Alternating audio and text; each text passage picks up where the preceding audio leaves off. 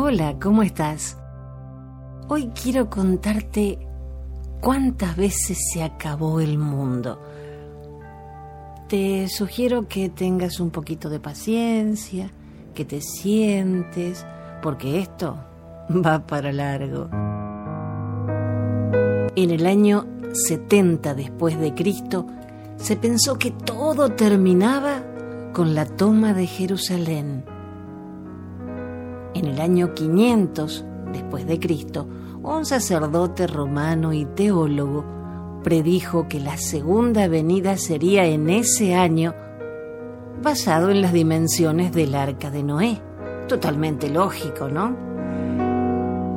Supuestamente en el año 800 todo se iba a terminar, porque se cumplían los 6.000 años desde el supuesto comienzo del mundo. El año 1000 fue de terror. Se creía que Cristo volvía, por lo que se dio una histeria popular a la espera del Señor. Durante los últimos meses de 999, todo el mundo comenzó a mejorar su comportamiento. La gente comenzó a vender sus propiedades y a dárselas a los pobres. Miles de peregrinos comenzaron a llegar a Jerusalén. Las plantaciones fueron descuidadas y el mil llegó y nada sucedió. En el año 1033 también se proclamó el final, ya que se cumplían mil años de la muerte de Cristo. En 1186 se dio a conocer la Carta de Toledo, que advertía a la gente para que se escondieran en cuevas y en montañas, porque el mundo sería destruido y solamente unos pocos se salvarían. En el año 1499, el famoso y respetado astrólogo alemán Johannes Stoffer publicó Efemérides, anunciando que el 20 de febrero de 1524 sería el fin del mundo por la reunión de los planetas en el signo de Pisces. ¿Cuál fue la reacción? los ricos comenzaron a construir arcas al estilo de Noé. La víspera del fatídico día coincidió con una gran tormenta, con una lluvia torrencial que provocó inundaciones. Cundió el pánico y la gente asaltó los barcos. Hubo naufragios y muertos por el exceso de pasaje. Tras 24 horas de angustia, el 21 amaneció un día esplendoroso. Hasta Cristóbal Colón en su libro de las profecías predijo que el mundo terminaría en 1656. Para los ciudadanos de Londres, 1666 no fue un año de progreso una plaga bubónica se desató y mató 100.000 personas, y el gran incendio de Londres sucedió ese mismo año. Parecía que el mundo terminaría para los londinenses. Se anunció el regreso de Cristo, que sucedería sin falta, especialmente por la forma en la que el año terminó. 1666 el triple seis representaba el sello de la bestia. John Napier fue un matemático e inventor escocés, reconocido por ser el primero en definir los logaritmos. También hizo común el uso del punto decimal en las operaciones aritméticas y también pronosticó el fin del mundo. Calculó que sería en 1688 basándose en cálculos del Apocalipsis. Pero, como el mundo siguió andando, recalculó la fecha para 1700. Los testigos de Jehová fallaron su predicción del fin del mundo en 1874, 1914, 1975. Seguían por la Biblia para dictaminar el día y supuestamente este fin no sería el término de la raza humana. La señora Dorothy Martin, una ama de casa de Chicago, declaró haber recibido mensajes de alienígenas por escritura automática. Dichos mensajes afirmaban que el mundo acabaría con una gran inundación antes del amanecer del 21 de diciembre de 1954. Charles Berlitz fue un escritor estadounidense muy conocido por sus obras sobre fenómenos paranormales, aunque también escribió sobre enseñanza de idiomas. Predijo un cataclismo sin precedentes que ocurriría en la Tierra el 8 de mayo de 1999. Y en Colombia, un grupo de seguidores de una secta llamada Iglesia Estela Maris, afirmaron que un ovni los recogería en Sierra Nevada de Santa Marta para evitarles el fin del mundo. El 9 del 9 del 99 era el día señalado por Nostradamus para el final. Nada pasó. También Paco Rabanne predijo el final para 1999, ya que, según él, la estación espacial Mir caería sobre París y comenzaría el fin del mundo con un eclipse de sol. Y llegó el año 2000. Debido al cambio de siglo, se producirían tremendos errores informáticos que traerían como consecuencia el colapso de las comunicaciones, por lo que la economía se desplomaría y la sociedad se hundiría en el oscurantismo. 2001. La Iglesia del Advenimiento del Séptimo Día anticipó la llegada de naves espaciales. Por su parte, Gordon Michael Scallion hizo un arroz con mango con la tecnología y la Atlántida. 2002, Ted Porter anunció que la segunda venida de Cristo se produciría el 23 de abril, exactamente a las 6 y 13 minutos, hora de Jerusalén.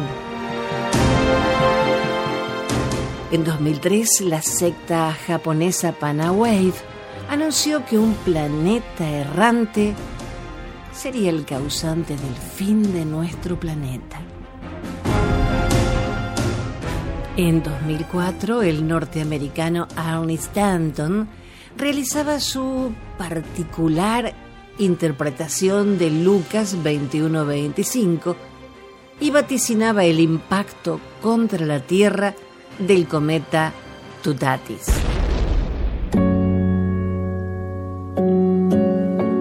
En 2005, y según lo previsto en su libro números misteriosos de las revelaciones selladas, el iluminado John Zachary anunciaba el fin del mundo exactamente el 5 de octubre. En 2006 nos volvimos a escapar por un pelo de un Armagedón de los gordos, porque según el escritor y periodista Michael Rosnin, autor del libro el código secreto de la Biblia, el mundo se acabaría por culpa de un holocausto atómico.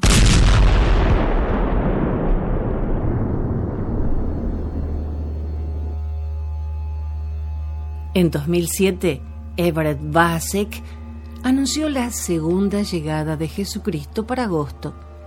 A pesar de que es un mes bastante caluroso, e íbamos a estar casi todos en la playa de vacaciones. En 2008 le tocó el turno a una facción de los testigos de Jehová que haciendo cálculos vaticinaron la llegada de su Salvador para el 21 de marzo. Una fecha bastante más adecuada que la anterior, pero que, desafortunadamente para ellos, también resultó errónea. En 2009, la profeta Lori Adele Toy y su fundación Yo Soy América preveían la inundación global del mundo. La buena vidente incluso vendía mapas con Estados Unidos sumergido en su página web. En 2010 se ponía fin al mundo según las predicciones de la Orden Hermética de Golden Dawn. En 2011, y aunque no nos hayamos dado cuenta, hemos tenido numerosos apocalipsis, aunque el más curioso nos llegó de la mano de miles de vallas publicitarias distribuidas por todo el mundo, que alquiladas por la cadena radiofónica Family Radio, anunciaban el fin del mundo para el 21 de mayo.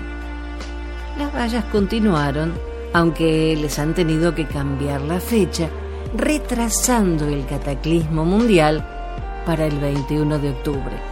Pero Harold Camping, el señor que hacía las predicciones, había dicho anteriormente que el fin del mundo iba a ser el 21 de mayo de 1988 y después el 7 de septiembre de 1994 y siguió cambiando la fecha. 2012. Aquí se complica un poquito, porque según un agrograma hecho por extraterrestres en un campo de Inglaterra, coincidiendo con las profecías de Nostradamus, de un gran terremoto, más la alineación de planetas, el mundo se terminaba el 20 de mayo de 2012. Pero, como no pasó, el 21 de diciembre de 2012 otra vez la misma historia. El fenómeno incluía alineaciones galácticas, una reversión geomagnética, una colisión con el planeta Nibiru, una supernova y por si esto no bastara, el fin del calendario maya. El 21 de junio de 2020. ¿Qué pasó en esta fecha? Paolo Tagalogin, un científico, aseguró que al trasladar el calendario maya al gregoriano, utilizado en gran parte del planeta, se observa un desfase en el número de días perdidos en un año debido a este cambio y eso equivale a ocho años. En base a esto, el 21 de junio de 2020 tendría que ser el equivalente al 21 de diciembre de 2012, en el que se acababa el mundo este científico también tuvo un desfase porque aquí seguimos, vivitos y coleando. ¿Crees que ya no hay más predicciones? No, seguimos. Jan Dixon, astróloga y vidente, predijo que el Armagedón tendría lugar en 2020, pero ya había anticipado que el mundo terminaría el 4 de febrero de 1962. El rabino Gleiserson, uno de los mayores expertos a nivel global del código de la Torá, lleva anunciando el fin del mundo desde 2016 y que ocurrirá el 21 de diciembre de 2021, prontito. Hasta Isaac Newton hizo su predicción basando sus cálculos en datos del bíblico libro de Daniel. Dijo que el apocalipsis podría ocurrir después de 2050.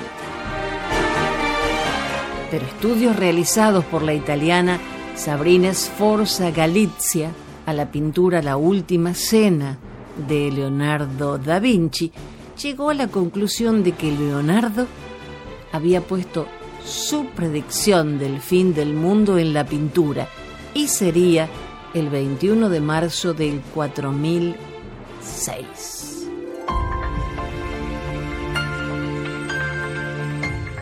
Solo te conté 34 predicciones, pero hay muchísimas más. Solo Dios sabe cuándo ocurrirá. Por eso, aprende a disfrutar cada minuto de tu vida y sé feliz ahora. Lo demás es puro cuento. Hasta la próxima.